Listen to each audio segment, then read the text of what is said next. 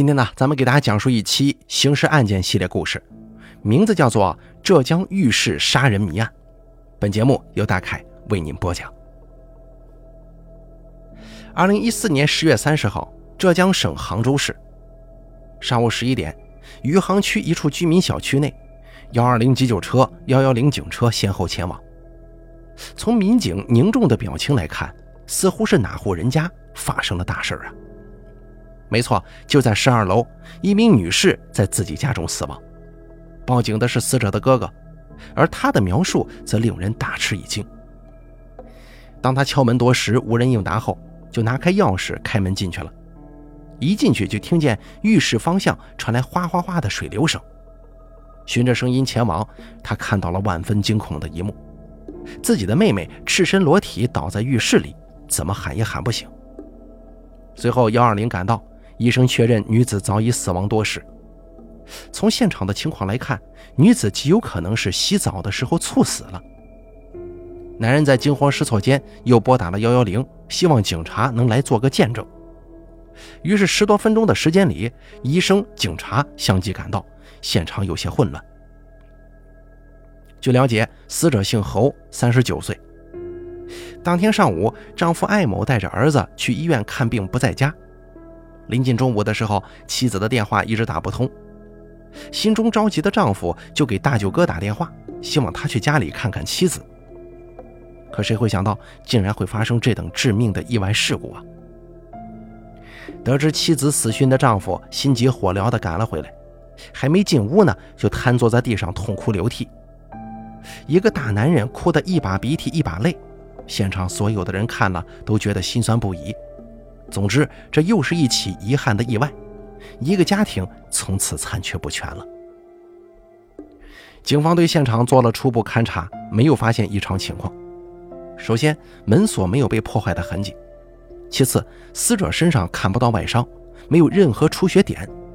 死者大哥将其抱到床上，裹上了被子，因此浴室现场痕迹已经被破坏了。从表面上来看，这的确是一起洗澡的时候猝死的意外事故。尤其是大哥还说，妹妹从昨天晚上一直发烧，情况不是很好。既然你拨打了报警电话，现场也发现了尸体，我们根据相关规定必须进行尸检。虽然家属对这起死亡事故没有怀疑，但警方还是要说明以上的这一点的。于是呢，在死者侯女士的丈夫跟哥哥的见证之下，法医在医院进行了尸检。然而这一检查却有了许多古怪的发现。当看到死者遗体的第一眼的时候，法医就觉得哪里不对劲呢？死者的脚非常奇怪，他的两只脚背绷得直直的，这个很不正常啊。另外，死者的脖子上出现了轻微的皮下出血。这种痕迹只会是有在外力作用之下才能产生。难道说有人掐过侯女士的脖子吗？哦，那那是她感冒了，刮过痧的。这是丈夫艾某的解释。不过他的这番解释并没有让法医的疑惑消失，因为接下来有更大的古怪出现了。细心的法医在死者的脚趾头缝里发现了电流斑，那里有一处很小的灼伤面。如果不仔细看的话，完全发现不了。那是脚气吧？我老婆有脚气。艾某再次发声，而他说话的语气已经变得不怎么自信了。脚气导致的吗？可真会开玩笑啊！经过专业训练的法医，难道分辨不出来这个电流斑跟脚气的差别吗？望着眼前这个刚才还哭得昏天黑地的男人，法医心中只有一个感觉。他在说谎，而尸体呈现出来的这些细节，让警方对这桩意外事故有了新的关注。侯女士的死亡有问题啊，必须重新返回案发现场，再次勘查细节证据。这一次，警方是带着目标进行搜索的。死者脚趾缝里出现的电流斑，就是造成他死亡的直接原因。那么，他到底是怎么触电的？会不会是电热水器漏电呢？这个问题也是死者家属最大的疑问。警方再一次观察了浴室，里面的设计非常安全，没有出现漏电的电线。如果真的是电热水器漏电，水流导电后流经全身上下，那么会在身体各处形成电流斑。然而，这具尸体除了脚趾头缝，全身上下没有其他触电痕迹，因此浴室不存在让侯女士触电身亡的可能性。其次，要在脚趾缝里产生电流斑，除非是把裸露的电线卡在脚趾缝里才行。这样奇怪的动作，侯女士会自己操作吗？第三，死亡时间有问题。根据死者丈夫的描述，侯女士应该是早上起床洗澡的时候发生的意外。在她的大哥报警之后，死亡时间也不过应该只有三四个小时而已。可尸斑却显示，侯女士应该是在头天晚上睡觉的时候死亡的。尸体不会说谎啊，那么说谎的只有可能是人了。警方现在已经可以肯定，浴室并非是案发第一现场，剩下的唯一可能就是卧室了。侯女士的家中有两间卧室，次卧里的床正对着墙壁上的两个电路板插孔。如果是睡在这张床上，双脚正好对着插孔位置的话，那这会是巧合吗？警方重返案发现场，经过勘查，出现了几个疑问：第一，浴室不是第一现场。侯女士为什么会死在这里？第二，赤身裸体又是怎么回事？第三，谁将裸露的电线缠到了侯女士的脚趾缝里呢？死者绝对不可能是意外身亡，当然也不是自杀。在小区的监控调查中，警方确认，丈夫艾某出门后，家里的大门没有其他人进入过，房门完好无损，也没有破坏的痕迹。既然没有外人入室谋害的迹象。那么，所有的嫌疑就高度集中在一个人的身上了，那就是死者的丈夫艾某。听到这个推断，大舅哥第一个跳出来质疑，因为在他看来，这个妹夫为家庭付出很多，他怎么可能是杀人凶手呢？然而，此时此刻，艾某却出乎意料的平静，没有过多争辩，开口承认了一切。他说：“没错，这一切都是他做的。”他在头天晚上杀害了妻子，又将其抱到浴室，伪装成洗澡猝死。到了早上，他带着孩子照常去医院看病。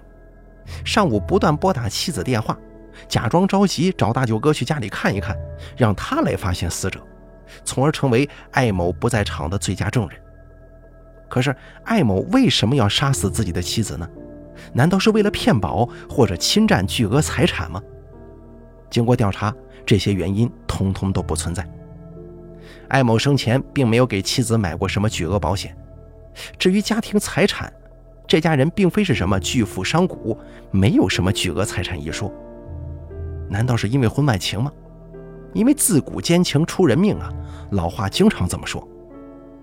而出乎意料的是，艾某的情感生活也很干净，外头没有任何其他女人。你看，这也不是，那也不是。艾某为什么会弄出这么一桩浴室杀人谜案呢？要讲清楚艾某的杀人动机，不是一言两语的事儿。我们呢，只得从两个人的婚姻说起。五年前离异的侯女士遇到了有家有室的艾某，或许真的应了那句“家花比不过野花香”啊。两个人偷偷摸摸的来往，感情越来越强烈。为了跟侯女士生活在一起，艾某强行跟妻子离了婚。被爱情冲昏了头脑的他，还没有正式跟侯女士结婚，就已经将名下仅有的一家蛋糕店、一处房产以及一辆车子，全都写成了侯女士的名字。在艾某看来，爱一个人就一定要毫无保留的给他全部吗？二零一零年，两个人终于走到了一起，婚后还生下了一个儿子。由于侯女士性格强势，家里的财政大权也全都掌握在她的手中。一开始，艾某并没觉得有什么不妥，他深深的明白两个人的结合来之不易，心里非常珍惜这第二段婚姻。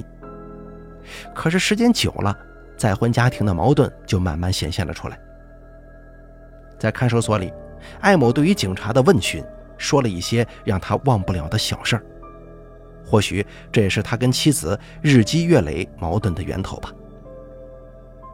二零一一年。艾某将跟前妻所生的大儿子接到杭州上中学。当年为了离婚，他答应了前妻所有的要求，也承诺负担儿子以后的所有费用。可是侯女士对这个孩子的态度让艾某越来越不满，甚至侯女士居然不同意给孩子一把大门的钥匙。没有钥匙，孩子放学只能在门口等着大人回来才能进屋啊！这个行为在艾某看来，妻子做的太过分了。不仅仅是这样，艾某觉得妻子对自己的亲生儿子也不上心，每天总是抱着手机看来看去，对自己对家庭也都是漠不关心的。当年两个人爱的有多热烈，现如今两个人冷的就有多伤人。那个曾经让自己抛弃家庭也要跟他在一起的温柔女人，早已经不复存在了。而怨恨并非一瞬间产生，它就像病毒一般慢慢滋长。在点点滴滴的矛盾当中疯狂分裂，压垮艾某的最后一根稻草，就是案发当晚夫妻俩的一次谈话。当天晚上，妻子因为感冒独自睡在次卧，丈夫跟小儿子睡在主卧。半夜的时候，艾某发现妻子房里的灯还亮着，他居然还在玩手机。你怎么还不睡啊？睡不着的话，我们来谈谈吧。艾某想找到一个时机，跟妻子开诚布公的谈谈心，或许那些堵在心底的郁闷，可以在夫妻二人诚恳的交谈之后烟消云散呢。可是令艾某非常失望的是，妻子的态度仍旧强硬且非常冷淡。我为你做了这么多，你怎么就变成今天这副样子了？艾某觉得心里十分憋屈啊，在他看来，自己牺牲了很多，换来今天这个局面，实在是心有不甘。过不下去就离婚呗，明天就带着你大儿子滚，反正铺子、车子、房子写的都是我的名字，全都是婚前财产，你一分钱也得不到。妻子的一席话彻底激怒了艾某，原来自己在对方眼中所做的一切都是一文不值的。当初为了向他表达爱意和诚意，艾某将自己所有的财产全部都在婚前过户了，现如今却换来妻子冷酷无情的一句话。让他滚！这一瞬间，艾某的血液都冷到了极点呢。怨恨化作厉鬼，蒙蔽了他的双眼。艾某彻底爆发了。两个人在拉扯之间，艾某随手扯出了墙壁上装修的时候裸露的电线，拴住妻子的双脚。此时的妻子口中还在不断的叫骂，不停的挣扎。房间里的动静越来越大。艾某有些害怕呀，他害怕惊动家里的两个孩子，也害怕惊动邻居。惊慌失措之间，为了让妻子停止呼叫，他将插头接上了电源。也就是几秒钟吧，妻子就停止了呼喊，触电身亡了。后续发生的事情，前文当中已经讲到，而案子就是艾某自导自演的杀妻剧情。这是一起典型的激情杀人案。但罪案的源头却是一点一滴夫妻之间的怨恨累积而成。所谓冰冻三尺非一日之寒，艾某落到这般田地，其实都是自作孽的结果呀。早知今日，何必当初呢？当你如同飞蛾扑火一般想要拥有一段激情爱恋的时候，就已经把灵魂出卖给了魔鬼了。好了，咱们本期刑事案件就给大家讲到这儿了，感谢您的收听，咱们下期节目。不见不散。